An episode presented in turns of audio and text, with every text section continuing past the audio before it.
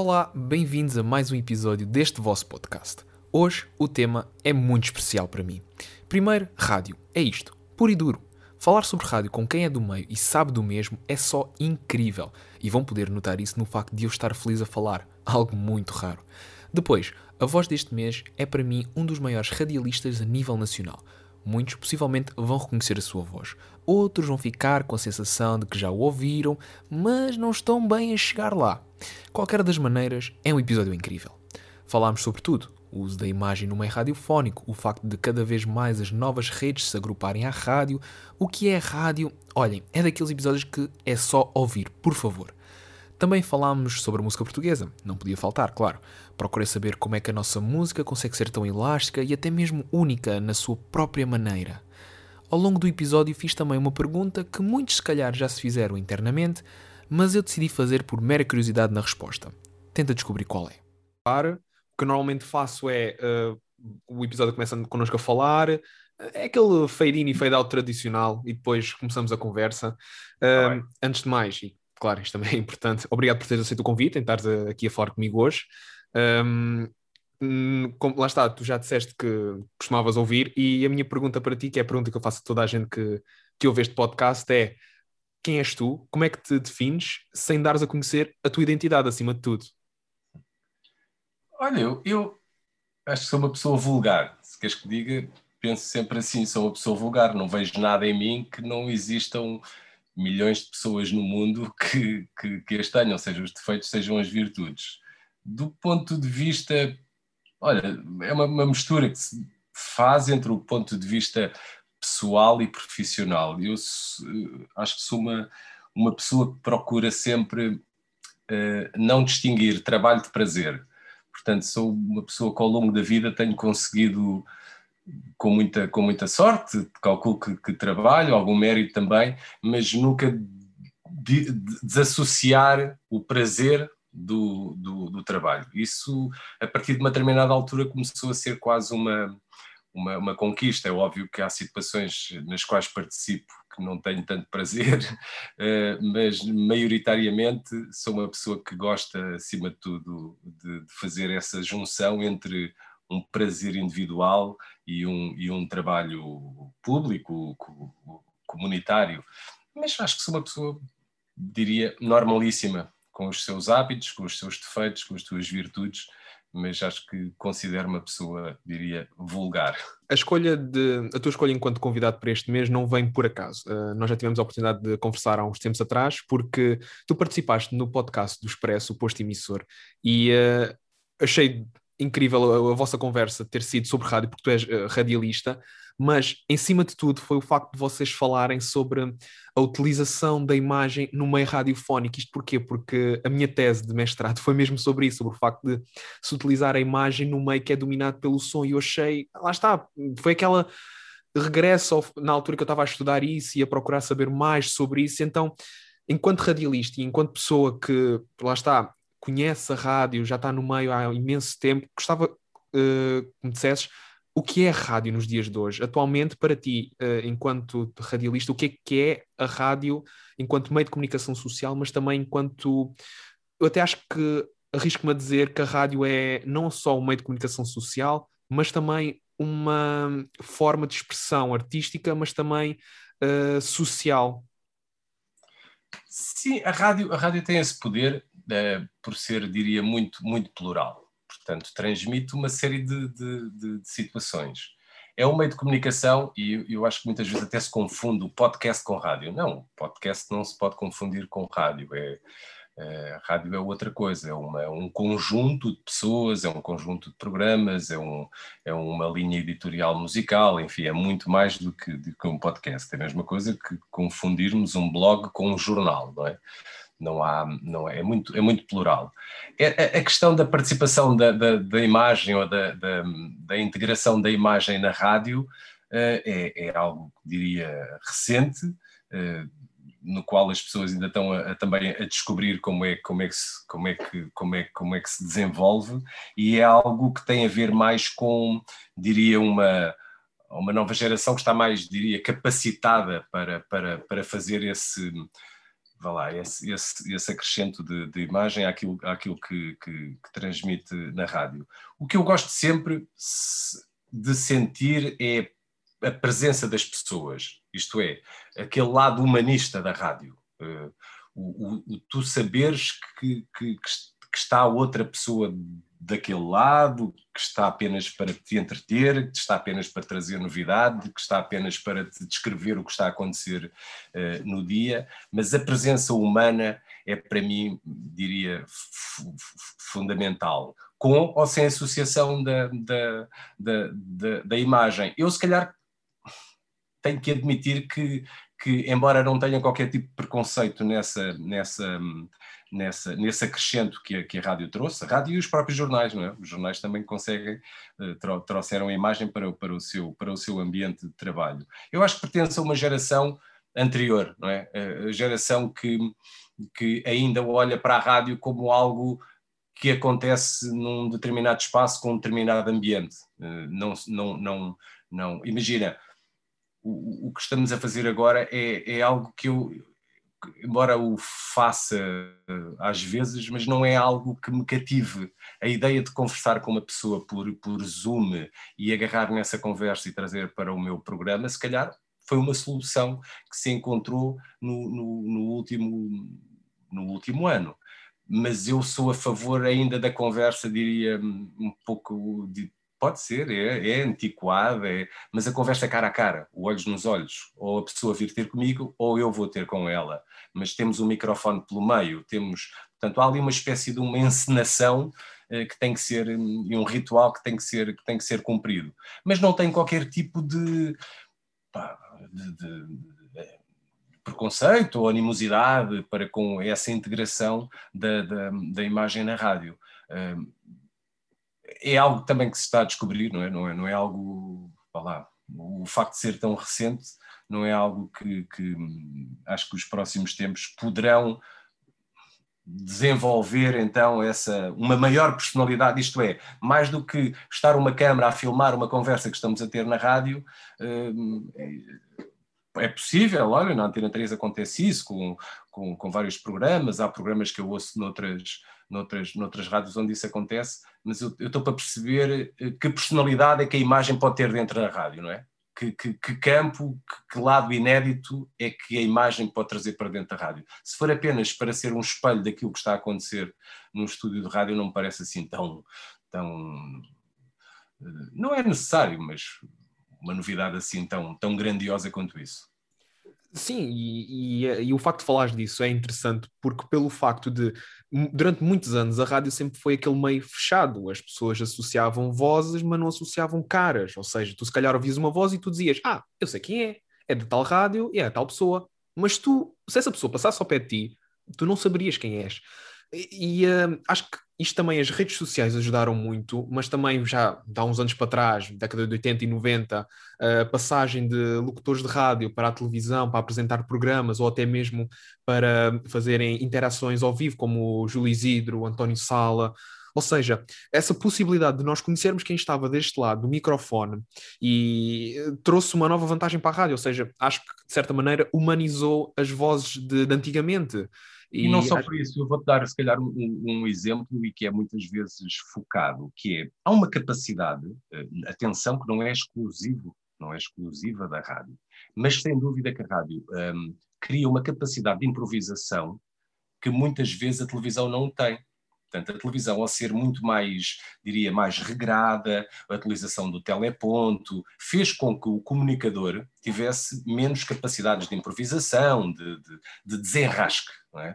E, e, depois aconteceu, e depois aquela, sempre que se associa também um pouco um, a questão da música, portanto, os tipos da rádio eram os que traziam legitimidade. É? E tu tiveste, falaste e, e deste alguns exemplos nos anos 80, o Júlio Isidro sempre teve carreiras paralelas, portanto, sempre foi, um, sempre uh, é, uma pessoa que começa na rádio e na televisão quase, quase ao mesmo tempo. Mas é para mim, possivelmente, um dos exemplos máximos dessa capacidade. É, é, que é quase indissociável, é um homem da rádio ou da televisão.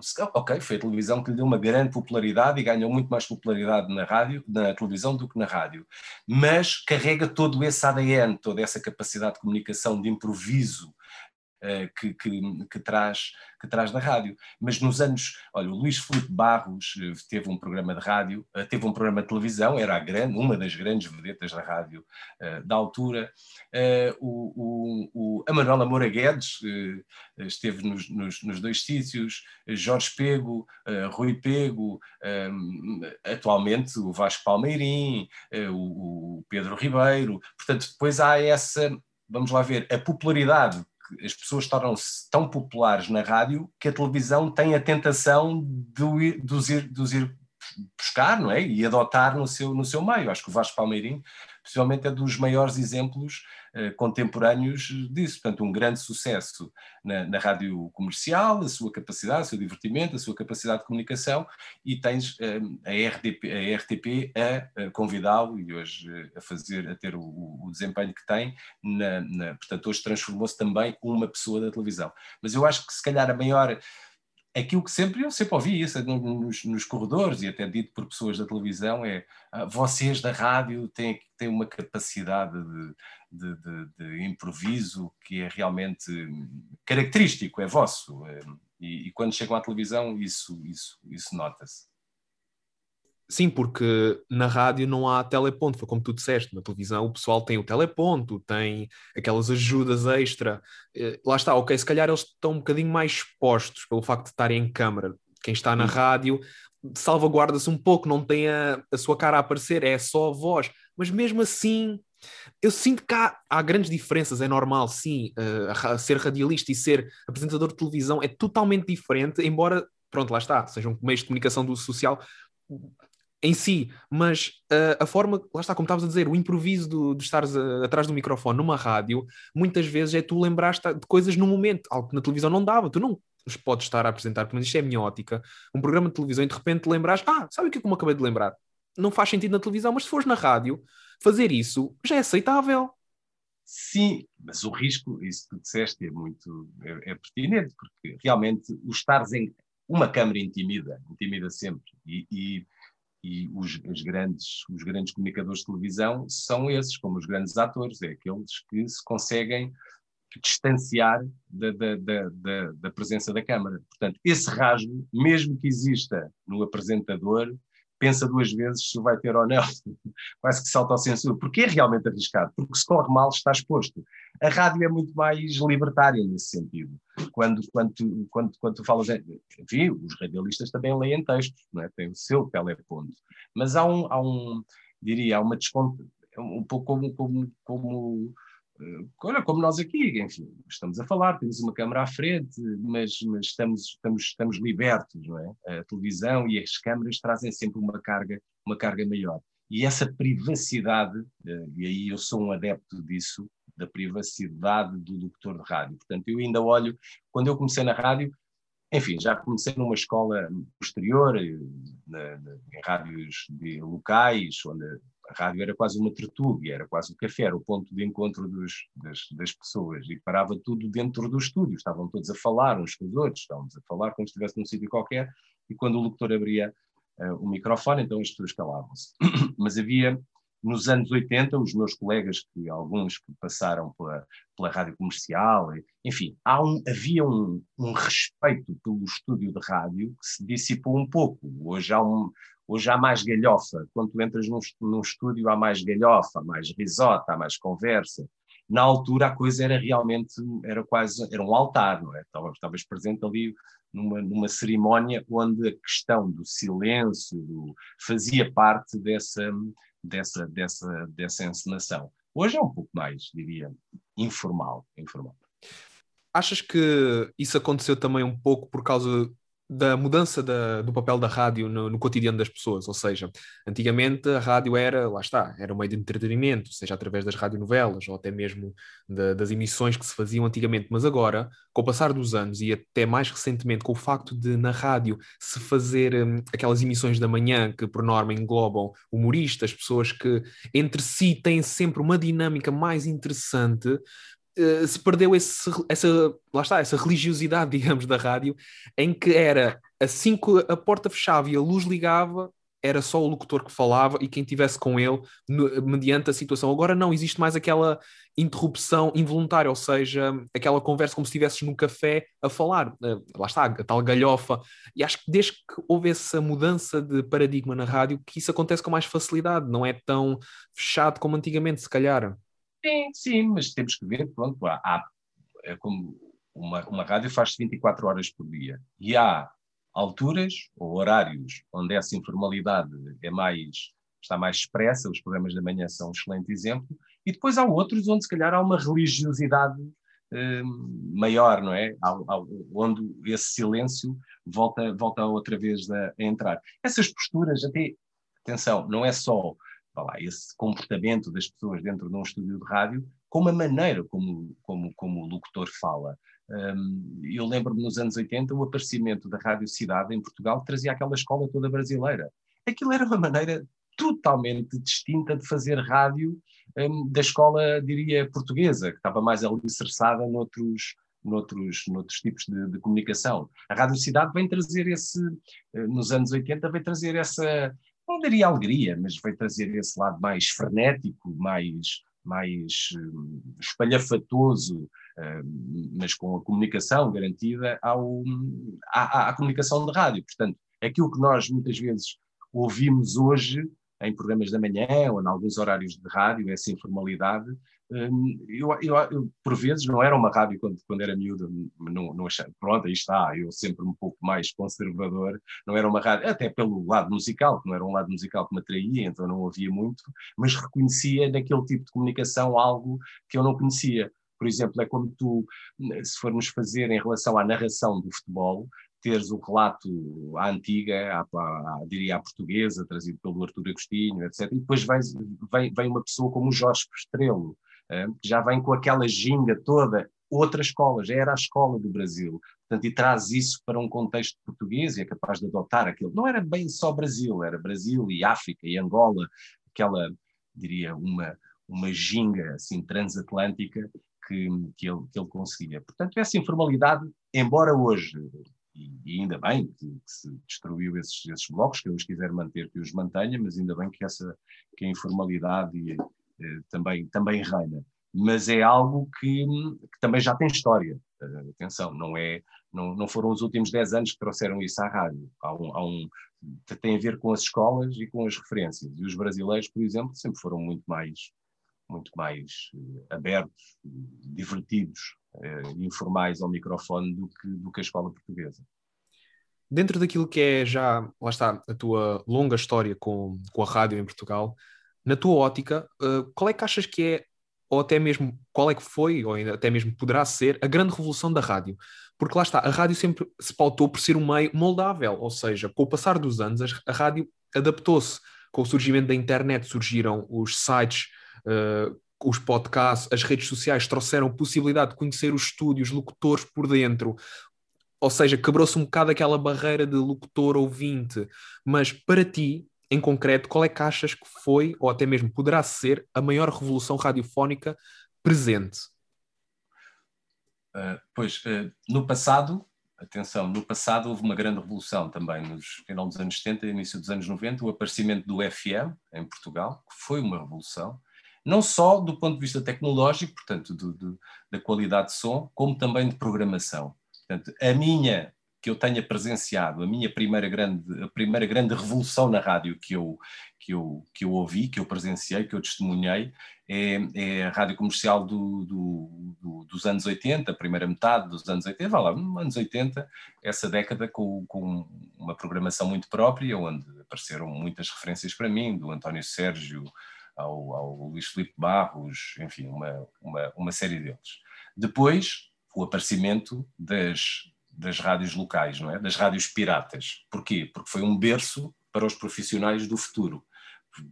A liberdade de experimentação, hum, expor-se o erro, no fundo, tentar, de algum modo, desmistificar que a voz não é tudo, é também a capacidade que, que, nós temos de, de, moldar a nossa voz, né? se só vêssemos a rádio dos anos 80, aquilo só grandes vozeirões, era quase algo inatingível, não é?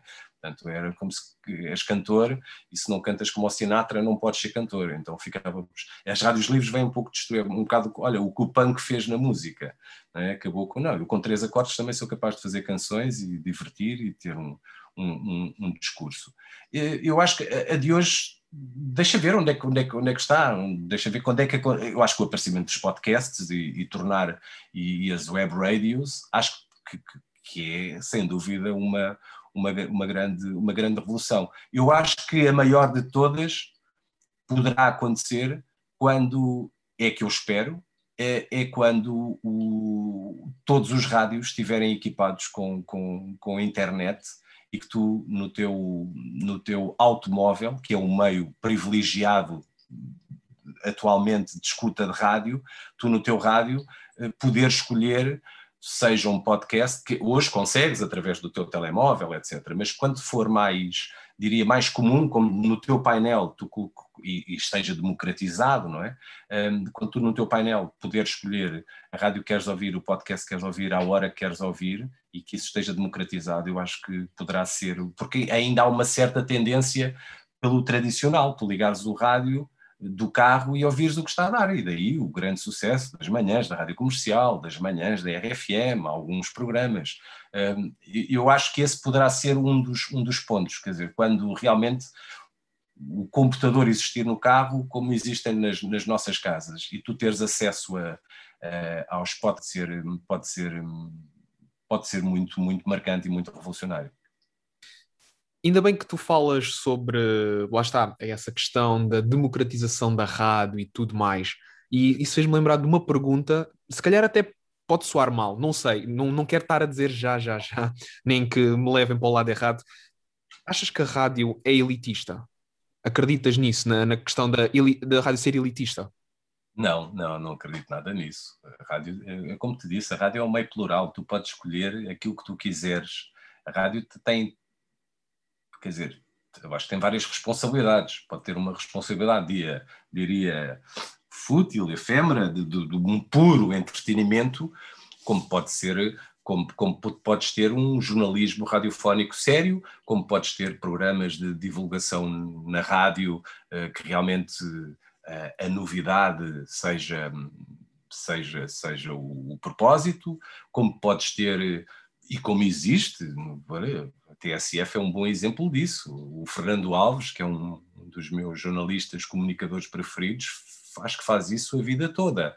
Anda à procura de pessoas que tu não conheces e que, e que têm histórias para contar, e que têm um trajeto de vida, e que têm ensinamentos, e que têm sabedoria para passar, não é? Seja o, seja o pastor, seja o, o engenheiro químico. Eh, portanto, eu acho que não, não, essa ideia da rádio ser hum, elitista, não. Há, há, rádios que são, diria, mais. Isto é como a música ou, ou um filme, quer dizer, há, há uns que, que te exigem mais de ti, é? exigem mais do espectador, do ouvinte, do, do seu público. Há outros que são mais, diria, mais, mais normais, mais vulgares, mais populares, mais, mais imediatos. Não, agora não, não vejo nada acho que a rádio não. Acho que uma das, uma das grandes características da rádio é, sem dúvida, esse seu lado ambulante e democrata. Isto é, tu podes levar o teu amigo para onde quer que tu vás. Não é? Hoje em dia também a televisão já vai atrás, mas a rádio foi a primeira a conseguir isso. É? Eu posso ser posso ser pastor e ir para o meio do campo e muitas vezes há essa imagem às vezes muito vulgar, não é, do pastor que traz consigo uma telefonia. É? Havia muitos até na publicidade isso era muito aproveitado, estou no meio do campo, mas tenho a companhia de, tenho a companhia de, de, de alguém. Eu, eu, li uma vez um, um grande comunicador brasileiro, que não me lembro o nome, mas é um dos tipos assim históricos da rádio brasileira, mas é uma frase que deve ter mais de 100 anos, que ele não se preocupava se estivesse alguém do outro lado a ouvir. O que ele se preocupava, ele, ele continuava a fazer o trabalho dele, o que ele se preocupava era um dia que essa pessoa do outro lado quisesse ouvir alguém e ele não estivesse lá, ou ele ou a rádio não estivesse lá, não é? E esse é para mim um bom ensinamento do, do, do valor da rádio. Hum, se estão lá fora poucos a ouvir, hum, eu vou continuar a fazer. Há de haver um dia, eu quero é estar sempre aqui para quando a pessoa precisar disto, estar cá alguém a, a, mostrar-lhe qual, qualquer coisa. Essa para mim é uma grande máxima de, de, de comunicação. Mas não, acho que não. Acho que a rádio não é nada não tem esse lado elitista. não me parece. Um, e uh, é engraçado falares disso, do, do facto de essa frase do, do, tal locutor brasileiro procurar aquele ouvinte de estar lá, porque efetivamente uma das coisas que eu aprendi ao longo dos anos, uh, desde que estou no meio e que quero trabalhar no meio, é que quando tu estás desse lado, do lado do locutor, importa falares para o ouvinte, não é para os ouvintes, é tu estás a falar como se fosse um contra um numa conversa própria, ou seja, tu quando estás a fazer emissão, não tens que pensar que estás a fazer a emissão para milhares ou até mesmo milhões de pessoas que ouvem aquela rádio, não. Estás a ouvir para aquele ouvinte em concreto, que está no carro ir buscar os filhos à escola. E isso é interessante tendo em conta eh, essa frase, porque vai de encontro àquilo que é a necessidade de um locutor, que é saber que está lá alguém daquele lado ouvir-te.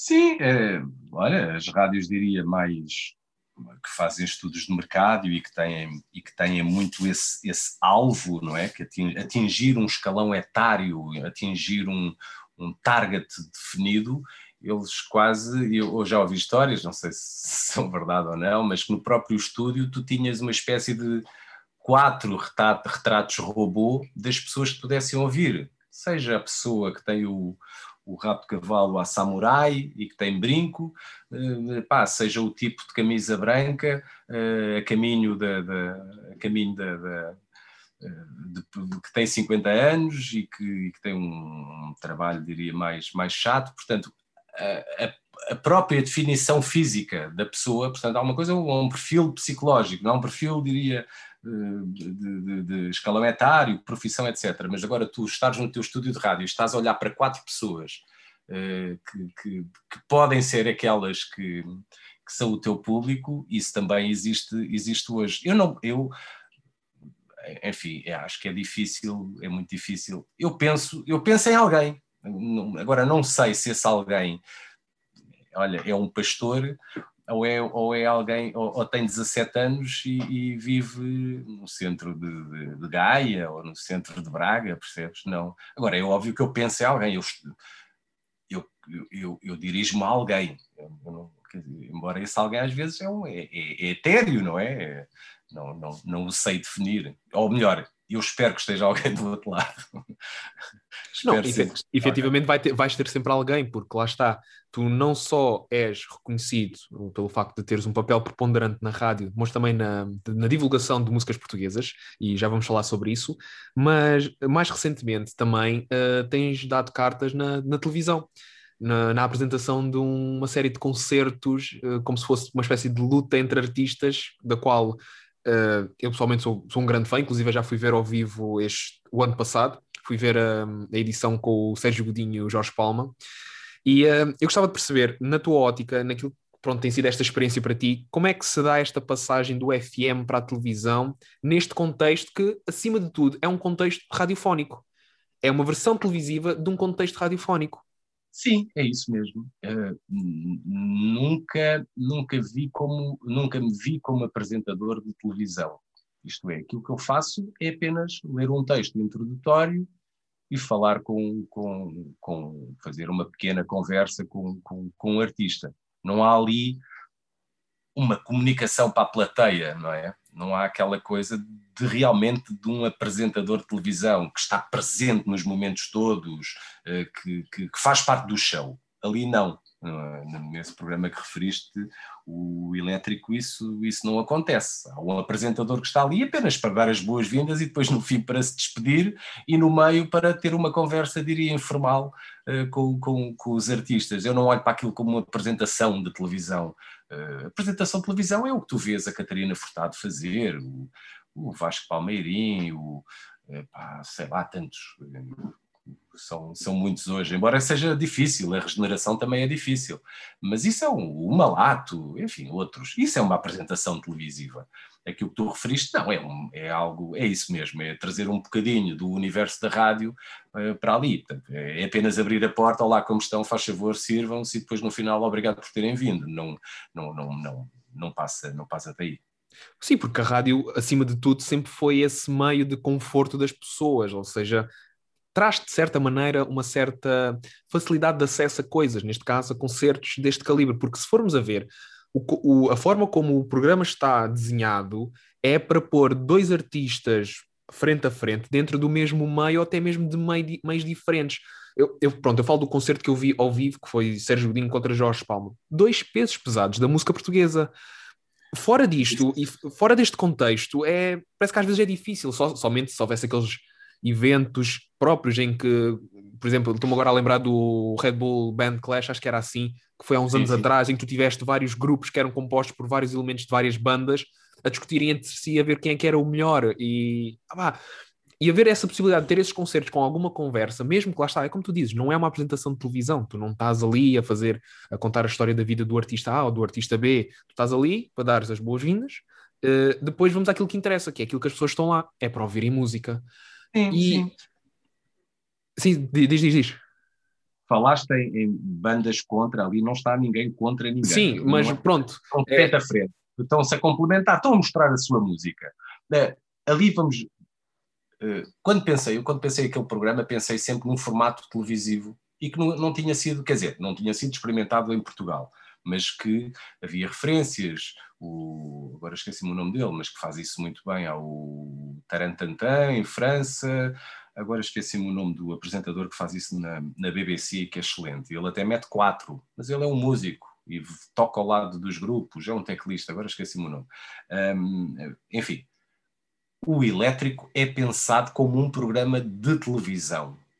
É? é pensado como um programa de televisão. Não tem é uma apresentação televisiva tradicional, para que haja ali uma espécie de uma liberdade. Até, aquilo foi muito para dar, ok, dar uma liberdade ao artista e uma espécie de um conforto ao artista para que chegue à televisão e mostre um, quatro ou cinco músicas do seu repertório, sem ter necessariamente no final de cada uma falar com o apresentador e, e, e fazer a entrevista. Não, o, o que se pedia aos grupos era vocês vêm cá e vão tocar os cinco temas tal como se tivessem, não, não, há, não, há, não há interferência, ninguém vos vai incomodar a meio desse processo. Pronto, mas eu quando pensei o programa pensei com um desenho televisivo.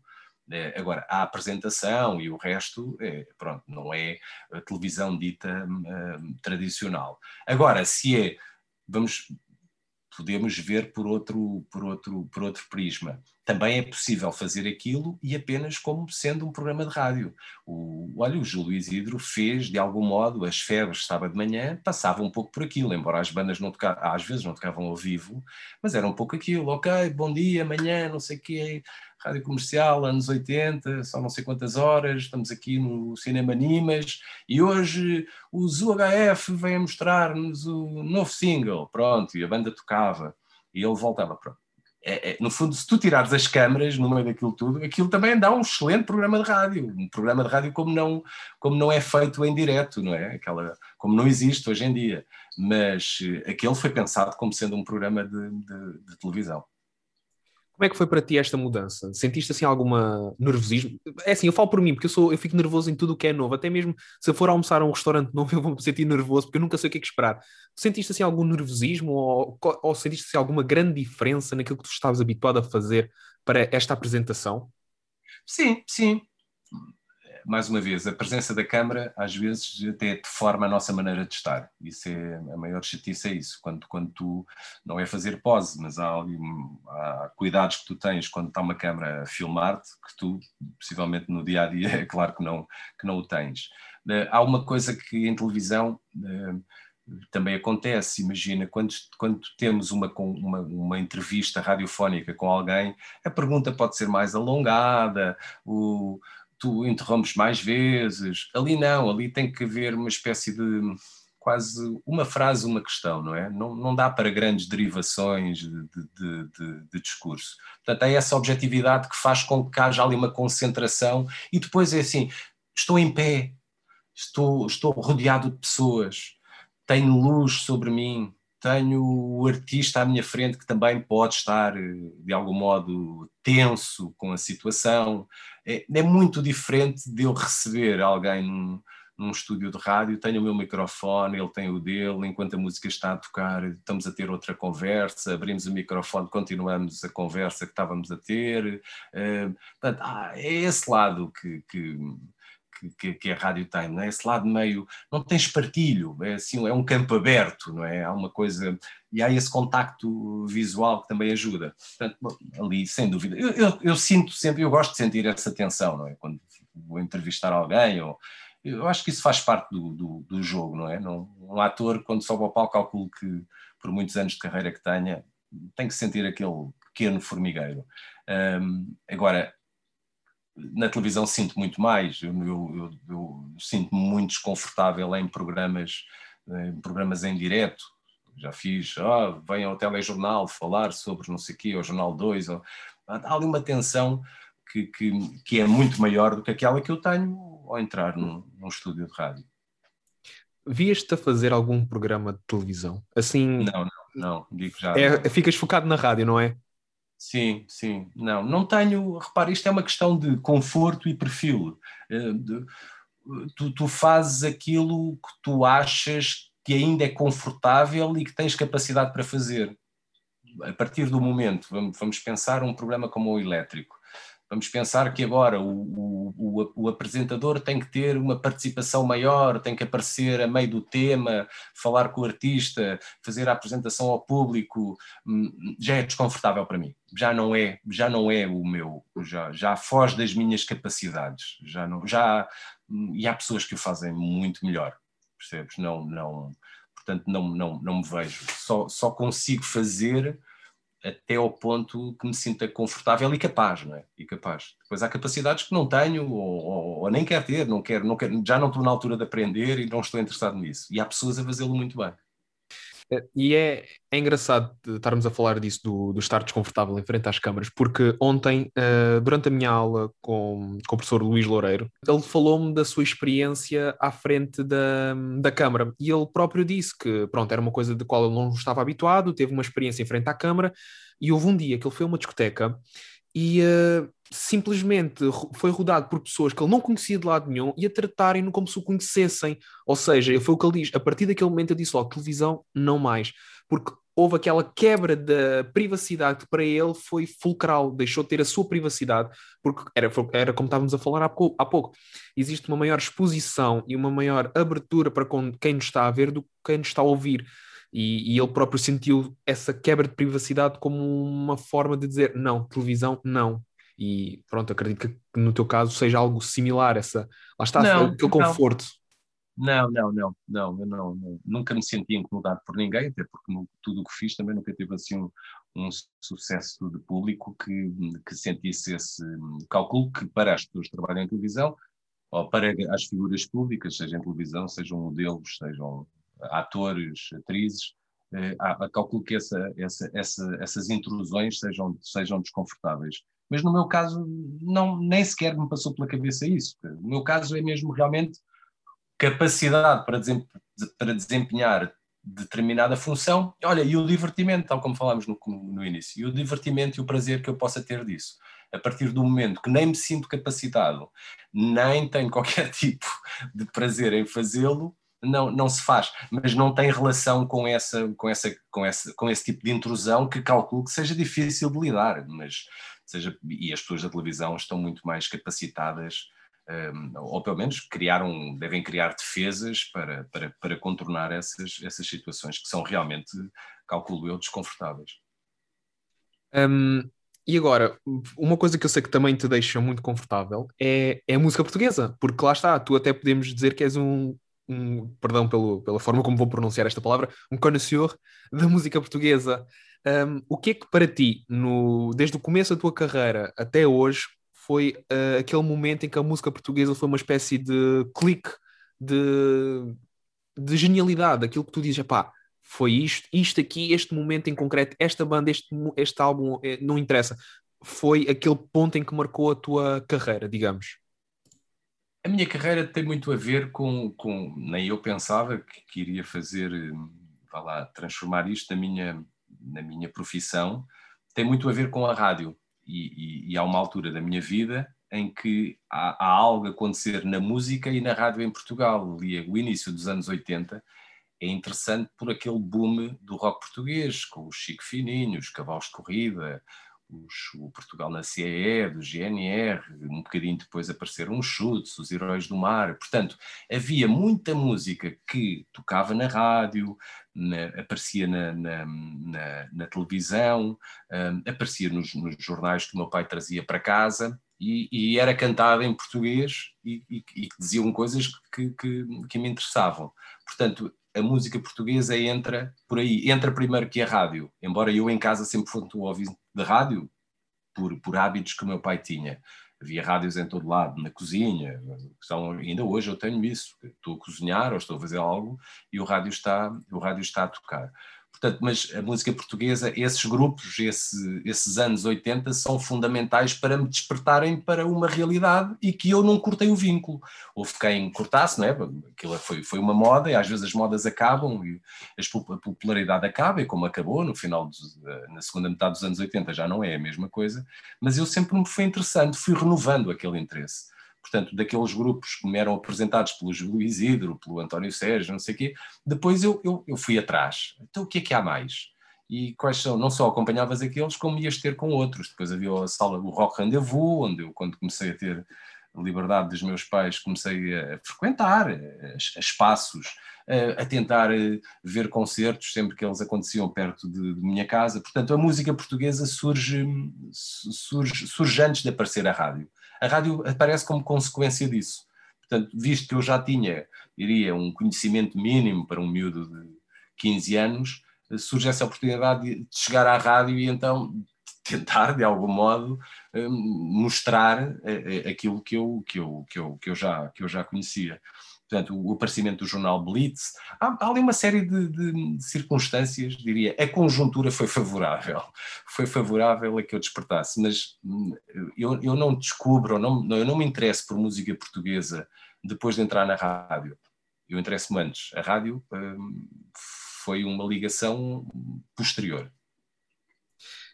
O que é que pronto, lá está, começaste a ir a concertos e tudo mais no, na antiga sala do Rock Rendezvous, que já nem sequer existe, eu também só descobri isto, isto é longe do meu tempo, que eu, eu descobrir isto com artigos da Blitz e tudo mais, em que eles fizeram um artigo sobre as antigas salas de música que existiam no nosso país, e desde que eu vim para, para Lisboa que comecei a perceber a importância que a música tem um, ehm, na nossa cultura, qual é que foi para ti o concerto mais memorável da qual já foste, seja mesmo em, em num aspecto profissional ou num aspecto uh, pessoal, aquele concerto que te marcou, por, por exemplo, eu até posso ser um exemplo, Uh, Lembro-me perfeitamente que o concerto que mais me marcou até hoje uh, foi possivelmente a primeira vez que vi Ornatos Violeta ao vivo no Alive em 2019. E foi um concerto, lá está, eu sempre adorei o Ornatos, sempre, se não for, é uma das minhas bandas favoritas. E a possibilidade de os ter visto ao vivo a primeira vez foi icónico, tanto que ao ponto que nesse ano, 2019, os fui ver ao vivo quatro vezes. Nem sequer pensei duas vezes. Foi, foi, foi tudo rajada. Nem sequer pensei. Há, há vários, já vi não sei, centenas, se calhar milhares de, de, de concertos, há, há vários que me marcaram. Nessa sala do Rock Rendezvous vi dois que foram muito importantes. Dois, vi mais do que isso, mas assim, relevantes. Há um concerto onde os chutes e pontapés gravam o, o primeiro disco ao vivo, isto em 85. Pá, os chutes e pontapés assim no pico da forma, no, num assim, um concerto genial que existe em disco, o 1 de agosto, eu fui a esse concerto, um concerto do João Morta também, muito, muito famoso, porque o vocalista, o Adolfo Luxúria Canibal, uh, golpeou a perna com um canivete, então teve essa densidade toda, assim, um lado meio dramático, de, depois com uma música também muito visceral, muito, muito forte, muito intensa, e marcou muito isso. Há um concerto que, e é curiosidade, é, é curioso estás a falar nisso, porque um dia destes voltei ao, ao, à minha escola preparatória, na altura eu frequentei em Caxias, ali entre Passo de Arcos, perto de Passo de Arcos e, e Algés, e, e, e, enquanto lá andava, eu devia ter 11, 12 anos, o, os UHF foram tocar, fazer um concerto beneficente para, para, uma, para uma associação de alunos de escola de correção que havia ali perto. E eu consegui ver esse concerto. Portanto, esse calhar quando puxas atrás e foi algo que eu nunca tinha visto nada, quer dizer, nunca tinha visto os concertos ao vivo que eu tinha visto ou as apresentações ao vivo eram, eram na, na, televisão, nunca tinha visto um grupo com instrumentos elétricos a fazer a música ainda para mais que eu já conhecia, que eu tinha o disco em casa. Portanto, isso foi muito, diria muito, foi marcante para mim. Longe de mim pensar que iria ser músico ou que, ou que iria ser um, locutor de rádio, ou sabia lá o que é que eu iria ser. Mas foi mesmo para a minha formação pessoal, foi, foram, foram marcantes. E depois há, olha, lembro-me de um concerto do Josh Rouse, que era um, um tipo, um tipo americano que eu vi no concerto, vi no festival South by Southwest e marcou-me muito pelo lado informal e por ser um artista que eu não conhecia e que, e que na altura eh, marcou, marcou muito. Alguns concertos em Cascais, os, os Nirvana, não, não, não, não tenho assim memória de ter sido um grande concerto, mas não deixa de ser os Nirvana, na única vez que aparecem em Portugal. Uh, olha, ver os U2 no estádio da Alvalade, porque era uma banda também que me acompanhou durante muitos anos na juventude e vê-los assim num, num sítio daqueles, eh, grande, concerto de estádio que também na altura não era muito comum em Portugal. Portanto, dá-se um somatório de, de, de, alguns. Agora, se tiver que os, olha, o GNR, um concerto que eles deram no, no Coliseu, eu pá, vi aquele concerto, aí foi a primeira vez, como eu já estava na rádio, foi a primeira vez que eu senti que hum, que se calhar eh, eu ter uma ligação à música através da rádio poderia ser uma, uma opção de, de, de futuro. E foi nesse concerto, foi um concerto magnífico, uma banda incrível. Uh, portanto, foi esse somatório. Às vezes não posso encontrar um, já aqui um desfile de um, uma série de concertos que, que, que me marcaram. Um, tu falaste, lá está, do, do GNR e dos Chutes, que são bandas importantes em Portugal, que são os marcos no, no rock português.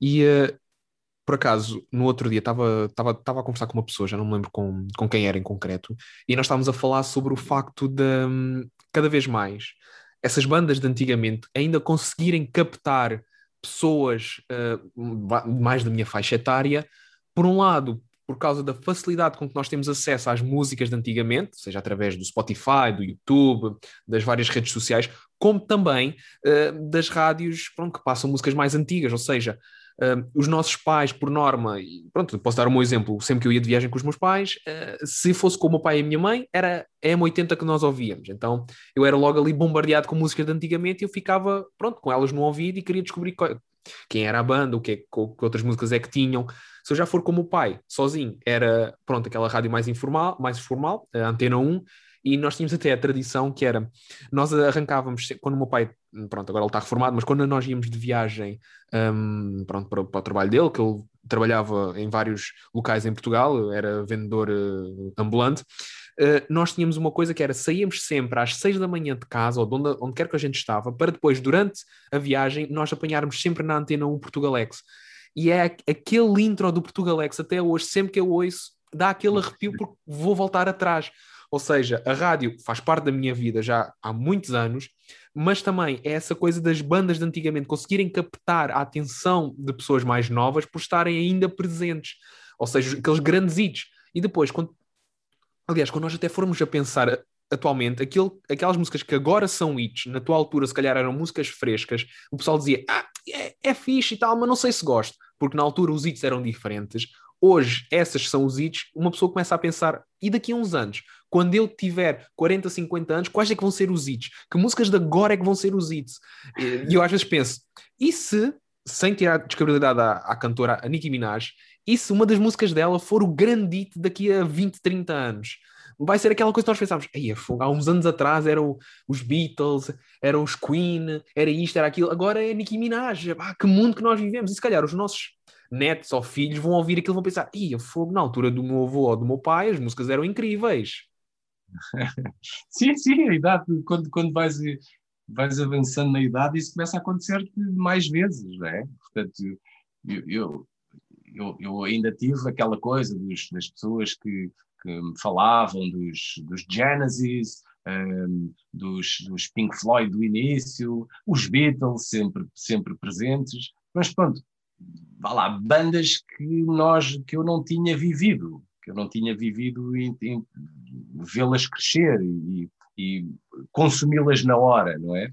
Portanto, essas memórias. Entretanto, eu recolho as minhas E, mas isso é, é, é, isso mesmo que tu estás a dizer. Portanto, há, o, há, o, há, a canção que foi editada na semana passada. Quem é que nos diz que não será a canção que vai tocar na, M, na M80? Já não será, não é? Terá, terá que ser na M20, na M20 daqui a, a, a 20 ou 30 anos. Portanto, numa rádio que, que esteja ancorada nessa, nessa, nessa memória, nessa, e, e, nesse passado. Isso é, é, interessante, vais, mas dessa não te livras, é um facto. Vais lá chegar e vais reconhecer as canções que, tu, que marcaram a tua, a tua juventude. Para ti, há alguma banda ou até mesmo, mesmo música que faça parte da, de Portugal? Seja a imagem de Portugal. Quando tu pensas Portugal, tu pensas naquele grupo ou naquela música. Alguma coisa que assim de repente quando perguntam, ah, és de onde? Ah, sou de Portugal. Então o que é que me aconselhas? É aquilo Alguma coisa assim de repente que te vem logo à cabeça quando pensas em Portugal, a nível musical? Se fosse a aconselhar hoje, hoje, imagina que chega aqui, hoje encontro-me com alguém que não viva cá e quer ter um disco hoje. Bem, para já tem que perceber o que, é que, o que é que a pessoa gosta, porque a música portuguesa, felizmente, está num plano, olha, é como a rádio, é plural, é para aquilo que tu quiseres. Se quiseres escutar o.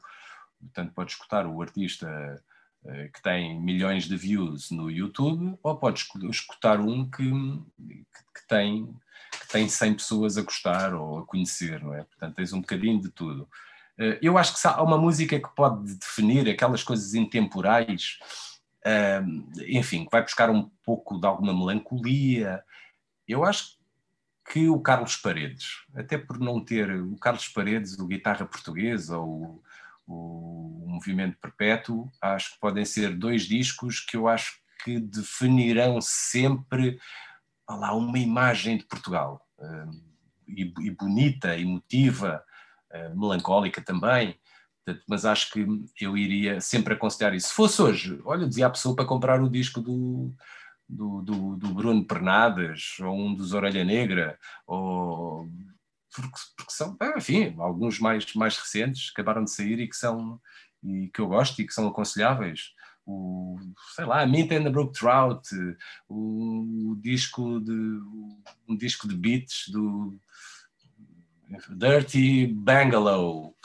Há tanta coisa a acontecer, percebes? É, queres, queres instrumental, queres cantado, queres mais pop, queres sintético, queres, queres com guitarras. Hum, tens um pouco, queres cantado em português. Hum, olha, um André Henriques, um Samuel Lúria, um B Fachada, enfim, são pessoas que marcam os nossos, uh, os nossos, os nossos dias. Portanto, há uma paleta de escolha, diria, gigantesca. Se me perguntares um artista, um artista que, um artista que me toca muito, e acho que é um pilar de tudo o que foi feito, acho que é o, acho que o José Afonso é sem dúvida, com a discografia, com, com o que deixou para todos, acho que é completo e inultrapassável. Acho que é, vai ser muito difícil acontecer eh, alguém tão pertinente e com uma obra tão, tão, tão, tão visionária. Então, José Afonso acho que é um, um... Agora, Hum, acho que o Carlos Paredes consegue definir sem palavras, não é? Através de um instrumento, por sua vez é um instrumento português, a guitarra portuguesa. Portanto, aqui tens um, e um tipo que constrói originais para aquela guitarra. Não é para ser cantado, é para ser tocado por ele daquela, daquela forma. Ah, eu sem dúvida que se tivesse que encontrar um disco, punha o, ou uma canção, colocaria o Verdes Anos do Carlos Paredes como, como emblema de, de, de Portugal e é, é um bom disco de facto. É assim, eu reconheço uh, o disco, mas já não me lembro assim muito bem, porque é daquelas coisas que uma pessoa às vezes ouve. E não se recorda bem, seja porque sou bombardeado por várias músicas, particularmente mais músicas estrangeiras, mas é interessante teres falado do, do André Henriques, porque até foi por causa disso que nós começámos a, a falar, que eu fui te chatear nas redes sociais, e na altura até tinham saído o episódio em que eu entrevistei-o, e uh, é interessante uh, dinâmica com que ele e agora também mais recentemente o Hélio Moraes têm em saírem daquele contexto que é os Linda Martini e passarem a solo. É a mesma coisa que tu pensares Ornatos Violeta e de repente vais a ver o Manel Cruz, o álbum solo dele. São dinâmicas totalmente diferentes em que eles próprios se querem despir, entre aspas, daquela pele da qual já, já estão, pronto, reconhecidos por. E é interessante. E acho que a música portuguesa, e gostava de ter a tua opinião nisto, é, assim como a rádio, moldável, mas ao mesmo tempo é ampla, ou seja, um artista nacional não precisa de estar fixado naquele tema e naquele estilo de música para sempre. pode ir para outros e consegue fazer coisas lindas à, à pala disso, como por exemplo, falaste-nos Orelha Negra, Sam da Kid, ícone do hip hop português. As beats que ele cria com os Orelha Negra, ah, são coisas não dá para explicar. E, por exemplo, já não me lembro qual é que era, acho que é o terceiro álbum deles que lançaram há quatro anos atrás. Pá, para mim é, é, qualquer coisa incrível. Foi a partir daí que eu descobri mais do, dos Orelha Negra por causa disso. É um, é um grupo que tu, tu ouves aquilo, parece que entras numa nova dimensão, até mesmo. Assim como o Noiser. Cada concerto ou cada álbum que o Noiser lança são novas formas de ver e ouvir a música. Porque eu acho que tu também quando tens. A música também é sensorial para todos os efeitos. E a música portuguesa tem essa vantagem que é consegue ser uh, para ser ouvida, mas também podemos ver através da nossa imaginação. E acho que isso aí é o ponto importante daquilo que é a nossa cultura musical. Sim, eu acho que é o poder da arte e da cultura, é, esse, é essa capacidade de nós, através de uma canção, de um livro, de um filme, podermos desbravar os nossos próprios os nossos próprios cenários, não é? Fazermos a nossa interpretação e termos essa experiência sensorial e, acima de tudo, quando é caso disso, emotiva ou apenas física. Repara, pode haver música que me desperta um, um, uma, ou, que tem em mim um apelo físico, não pode, pode não ter tão emocional, mas tem mais físico. A música, a cultura tem essa, tem esse, é essa a função da, da, da cultura, seja um quadro, uma aguarela ou, ou um livro. Em relação a isso, estavas a falar de haver os músicos que têm o seu, o seu ambiente, não é? São reconhecidos no início pelo, pelo seu trabalho com banda e depois irem em busca do, de um, um, trabalho solitário. Tem a ver com a necessidade das pessoas. As pessoas são, são, são, não é? são seres criativos e muitas vezes não. O facto, olha, o facto de eu ser um locutor de rádio não me inibe de fazer algo para lá da rádio. E o facto do o André Henriques ou o Hélio terem o Lina Martini, já não é, é uma banda já com 10 anos ou mais de 10 anos. E depois há canções, não é? Eles começam também a terem outras capacidades e a fazer outro tipo de desenhos que não são, se calhar, compatíveis com o trabalho em equipa, com o trabalho em família. Mas eles têm a necessidade de, de, de o mostrar. Então criou uma nova equipa, criou uma nova entidade para revelar essas, essa, essas canções, que são como tu disseste, muitas eh, distintas daquilo que é feito com banda. Portanto, nem tem nexo uma pessoa que está envolvida numa banda sair da banda para fazer um disco que podia ter feito com os outros, não é? O que é interessante sempre nos, nos projetos a solo dos, dos artistas é, é, é, é esse lado, são esses novos horizontes que essa música nos, nos, nos oferece. Nós conotávamos aquela pessoa com aquele tipo de realidade e retiramos lá e deixa ver o que é que ele me, me, me oferece. E é muito, é, é, é, muito interessante quando isso é, é, é, complementar. Mas isso surge muitas vezes com os músicos hum, já que têm alguma experiência no trabalho com banda, não é? ao final de, de sete, oito anos, começam a ter uma, uma necessidade de mostrar outras, outras músicas e fazê-los com outras pessoas ou em, ou, ou em processo solitário. Tu falaste que lá está, mesmo sendo locutor, não, nada te invalida de ser, de teres algo fora da rádio. Então eu queria saber se existe na tua mente alguma ideia ou até mesmo alguma vontade de fazeres alguma coisa fora da rádio. E, e se sim, que, que se quiseres, claro, que ideia é essa? O que é que tu achas? Onde é que tu te encontras a, a, a fazer ou até mesmo envolvido que seja fora da rádio daqui a uns tempos?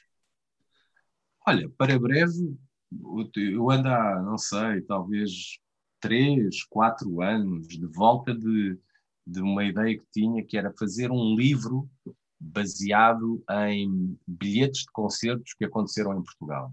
Portanto, há uma história gigantesca que vem dos anos 60, embora às vezes seja, está a ser, está a ser muito difícil encontrar eh, os, os itens, né, os bilhetes, mas há uma história gigantesca. Os concertos em Portugal começaram na década de, de calculo, década de, de 60, o mais antigo que eu tenho é de 66.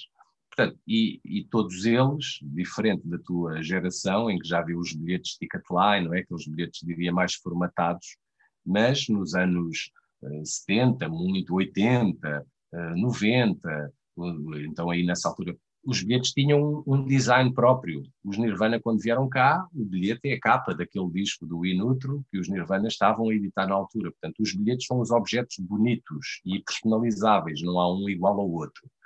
Portanto, e eu pensei, um, comecei a reunir os meus, que são alguns, com, começo a contactar pessoas e nesta altura tenho assim um, um conjunto gigantesco de, de bilhetes que estou a organizar e espero, portanto, não é, não, isto não é um livro meu, é uma ideia minha, coordenada por mim, mas é um livro, diria, comunitário, é um livro feito com base no, no espólio de mais de 50 pessoas. Portanto, aí está uma, uma, um, é um breve exemplo daquilo que o facto de, de repara, o facto de eu ser, vamos imaginar, cozinheiro, não me invalida que eu não possa ter outros, outros interesses e ocupar o meu tempo noutras coisas que, olha, que me dão, que me dão, que me dão prazer, não é? E nesse caso, acho que este livro sobre esse, esse levantamento sobre bilhetes de concertos que existiam em Portugal, acho que, acho que é, um, é, um, é um exemplo disso. E são, interessa muito essa a questão de, de de ir recuperar assim alguma alguma memória um, momentos que existiram na história do nosso país ou que não estão bem documentadas. Eu gosto muito de ver o trabalho dos outros às vezes olha musicalmente lembro-me de algumas coletâneas quando saem assim discos que vão buscar essas canções algumas que eu não conhecia e que são canções perdidas no tempo e que tu apanhas hoje no Bandcamp há, há coletâneas feitas. Isso dá-me um certo, um certo gozo, ir buscar assim num passado recente da nossa história e, e trazer isso, documentá-los, para que é, é, quase como é um preservar de uma memória. Eu sou muito, sou, sou uma pessoa, não sou nada nostálgico, um, mas gosto, tenho apreço por, por, por, material antigo, não é? Por, e às vezes tenho medo, uh, medo entre aspas, é? mas há sempre aquela coisa de isto tem que ser preservado, não é? isto não, não se pode, uh, aquela aquela velha ideia, pá, vem o blackout informático e o que, é que, o, que, o que é que fica entre nós, percebes? O que é que é palpável? Se a nuvem desaparecer, o que é que perdemos muita informação, não é? E, e há informação que eu acho que, que, tem a sua pertinência e que, e que eu, eu gosto de, de preservá-la e de ver os outros a preservar, é? aquela respeito pelo património quase.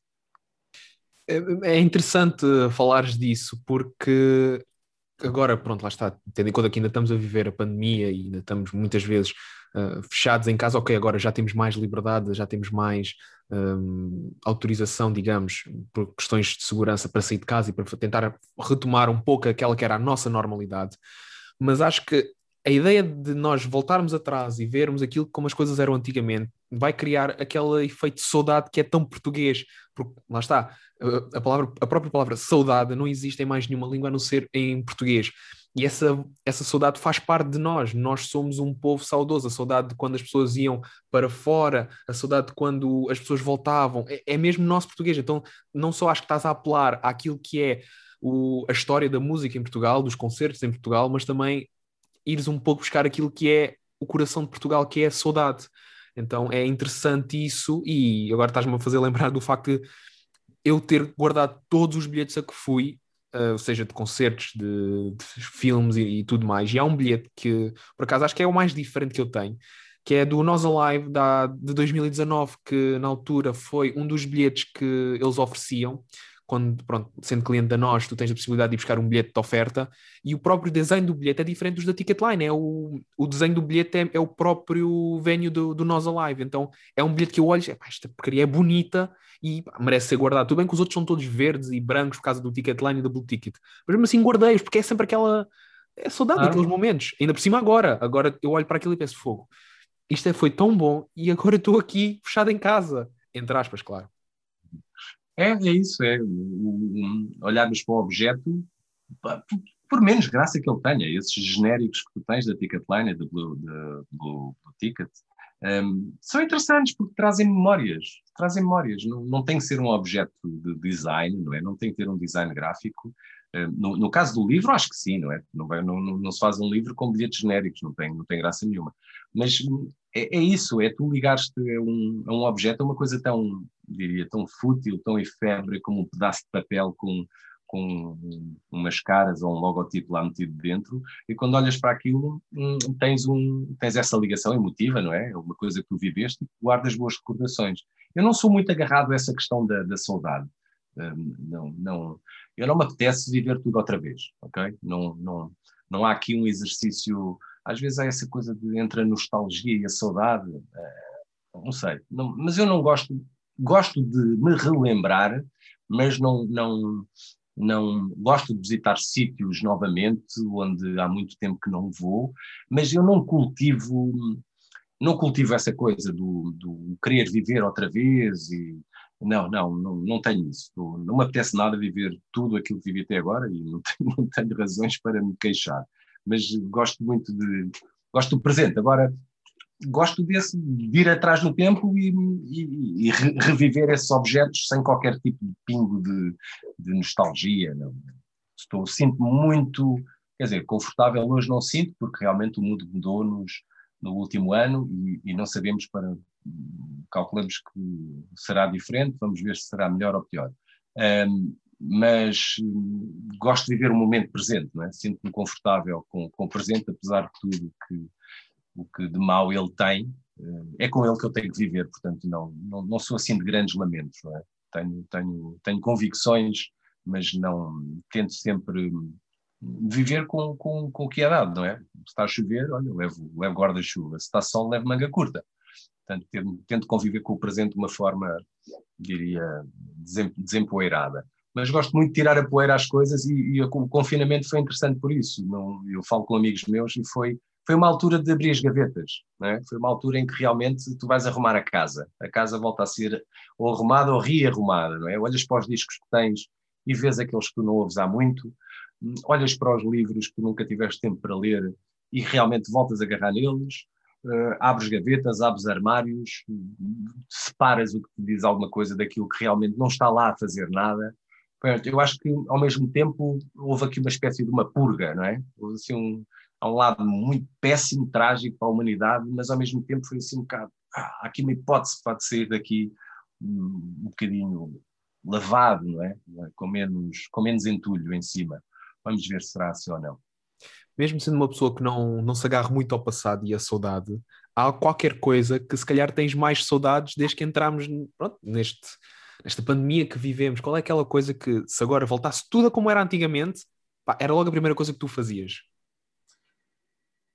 uh, vamos lá ver, o que, eu, o que eu prezo é a liberdade de movimentos, é? liberdade de poder fazer aquilo que eu quiser. Se eu quiser estar dois meses fechado em casa, estou. É? Isso é o que. Me... Ok, há a presença de. Se eu quiser estar um mês e meio a jantar fora e um mês e meio em festa, estou. Portanto, é esse. E a pandemia retirou-te a segunda opção, não é? Não há, não há duas opções, só há uma. Ok? A uma é estar fechado. A uma é não, é não contactares fisicamente com quem tu gostas. A uma é, é não fazeres muitas das coisas que tu gostas. Percebes? E só podes estar aqui. Portanto, isso é que me atormentou. Agora, uh, eu, eu, o, que, o, que, o que falta mais é, sem dúvida, fazer um jantar em casa em que, em vez de ter, em, em vez de convidar dois amigos, posso convidar seis, ou sete, ou oito, ou dez percebes? Eu acho que é mais o contacto físico, estar com pessoas, ou ir a um jantar à casa de alguém, ou vamos todos jantar fora, ou vamos dançar, ou vamos, ou vamos para a noite. Portanto, é essa liberdade de movimentos que eu. Agora, eu não, eu não me lamento, eu gosto, gosto de uma pessoa que gosta de estar em casa, que se sente confortável, estou sempre minimamente entretido, gosto de ter tempo para ouvir música e com, com a paz que eu quero. Agora, o que eu sinto, mas se me pedir já o que é que queres? Olha, era já telefonar para seis ou sete amigos meus e marcar um jantar, seja em minha casa ou em casa deles. É isso é que me faz falta. E faz-me falta, eu gosto de ter sempre, como te disse, gosto de ser eu a decidir o que é que eu vou fazer hoje. Vou ficar no sofá a ver Netflix, ou vou, ou vou ver um espetáculo, ou vou. Portanto, e, gosto, de ter gosto de ter opções para, a mesma, para o mesmo dia. E a pandemia tirou-me essas opções. Além de outras coisas, tirou-me tirou essas, essas opções. Espero reconquistá-las em breve. Um, pronto, estamos quase também a terminar, também para não te ocupar muito tempo. A minha última pergunta para ti, e esta, pronto, é uma pergunta assim mais, digamos, pesada. Isto porquê? Porque a rádio, durante muitos anos, uh, sempre foi posta como uh, a terminar para breve, já desde a década de 50 para a frente, mesmo depois da, da era dourada da rádio, uh, o pessoal dizia a rádio vai morrer. Então, quando surgiu a televisão e a internet, toda a gente punha em cima da mesa a morte da rádio. Enquanto radialista, enquanto pessoa que gosta de rádio e que vive da rádio, a minha pergunta para ti é: achas que a morte da rádio está para breve ou vai continuar a ser moldável e vai se adaptar àquilo que é as realidades atuais? Sempre moldável. Nunca, não há, não faço. Enquanto, enquanto existirem pessoas que queiram comunicar, seja humor, seja conhecimento sobre ciência, conhecimento musical, puro entretenimento, parvoíce, enquanto isso existir, e vai sempre existir, não, não, não morre, não, não, não há hipótese um meio como a rádio desaparecer. Se vai ser feita como era, o que vai é transformar-se. A rádio que eu vivo hoje é completamente distinta daquela da altura que eu, que eu, que eu comecei. Mas há um propósito. As pessoas estão lá com, com uma vontade, seja de fazer rir, seja de mostrar pessoas, dar a conhecer pessoas, contar histórias, fazer eh, ensaios sobre uh, determinada obra, uh, seja divulgação de livros. Portanto, eu não vejo qualquer tipo de perigo em relação a essa morte da, da rádio. Bem pelo contrário, acho que o aparecimento da web radio, o aparecimento dos podcasts, vão trazer mais pessoas.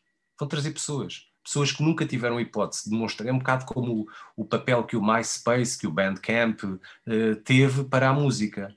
Portanto, vai haver uma capacidade do produtor como tu mostrar o teu trabalho, os teus talentos, através do teu podcast.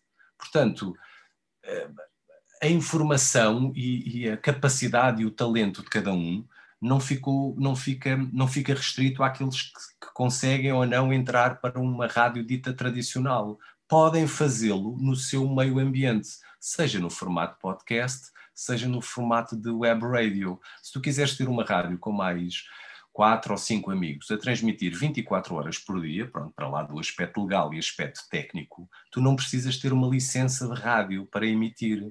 Ok, não emites, olha, não chegas aos rádios ditos tradicionais, não chegas por FM, mas, chega, mas, mas tu podes chegar ao mundo inteiro. Portanto, essa, essa, essa diria, esse aumento do horizonte da, da, do espectro da, da, rádio hoje é gigantesco, não tem limites. Portanto, eu vejo a rádio hoje mais forte do que nunca, porque tem uma participação planetária, enquanto há 20 anos estava restrito a um grupo de indivíduos que conseguiram um emprego naquele determinado, naquela determinada rádio.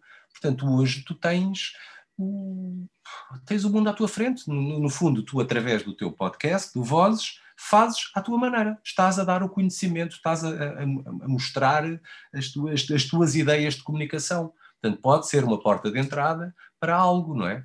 Portanto, pode ser uma espécie de um, um, é quase uma incubadora. Não é?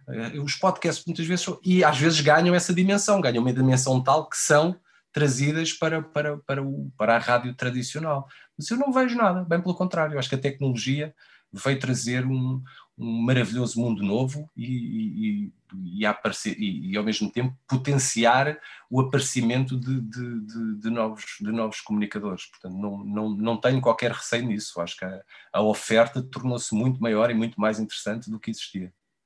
Olha. Já viste o que é? Deixa-me só dar-te esta. Sim, sim, sim, força algo que para mim era ficção científica, repara, eu quando vi o primeiro rádio de web radio, o primeiro aparelho, que era realmente, não ouvia, não, não ouvia através de computador, havia uma pessoa que tinha mesmo um web radio onde. Eu, eu quando vi aquilo, e não foi assim há tanto tempo, talvez há, não sei, 15 anos, 20 anos, eu pensei que, não, 20 não foi, mas há 15 talvez, aquilo, aquilo para mim era quase ficção científica. Eu poder ouvir uma rádio de dub reggae que está a ser produzida em Kingston, na, na, na Jamaica. Eu ouvir a melhor rádio de uma college radio que, que, que, que, gosto nos Estados Unidos, em minha casa, à hora que eu quiser. pá, é, é, um, é, uma capacidade de, Há uma oferta tão, giga, tão gigantesca que seja, que, no fundo, começa a, é, é, até ao mesmo tempo é assustadora, não é? Mas é um maravilhoso, no fundo, é um maravilhoso mundo novo, não é? de, de, de hipóteses seja em Portugal, seja não, não deixaste de pensar no teu bairro, na tua cidade, para poderes pensar, eu acho que essa é a prioridade, mas podes pensar pelo, pelo mundo inteiro. Portanto, não vejo nenhum receio em relação a, essa, a esse óbito radiofónico. E uh, pronto, tiveste, deste esse exemplo de, das rádios estrangeiras e temos um que, pronto, levou, até digo, Portugal por uma tempestade, que foi a rádio na Antártida de, de, do Cal Lockwood, através do programa do Bruno Nogueira, o Como é que o bicho mexe. De repente, descobriu-se aquela rádio feita por uma pessoa no meio do, do, do Ártico é incrível. E de repente ele tornou-se, vá, uma, um representante português, entre aspas, ou pelo menos um apoiante de Portugal naquelas terras geladas. É, é, é incrível como é que a, a, a, facilidade com que a internet nos traz isso e nos permite alargar os nossos horizontes pessoais, mas também a, a nível de sociedade, acho que para mim ainda hoje é, é a maior dádiva que a internet tem para nós. Fora das das situações negativas que a mesma traz, o facto de ser possível nós chegarmos lá e os outros chegarem até nós é, sem dúvida, a maior vantagem no meio disto tudo. Ainda por mais agora, nesta altura da quarentena. Não é preciso, e acaba a quarentena, vai dar ao mesmo, que é realmente, eu hoje quero. Pá, eu, olha, eu vou-te dizer, durante o último verão passava muito tempo sozinho com, com outras pessoas amigas e de vez em quando, às vezes às 10 da manhã, começávamos a apanhar um sol e e através do telemóvel vamos ver, sei lá, WFMU, uma rádio que eu nem sei se é de Seattle, se é de Nova York, epá, mas o mais uh, alternativo, pá, uma coisa mesmo.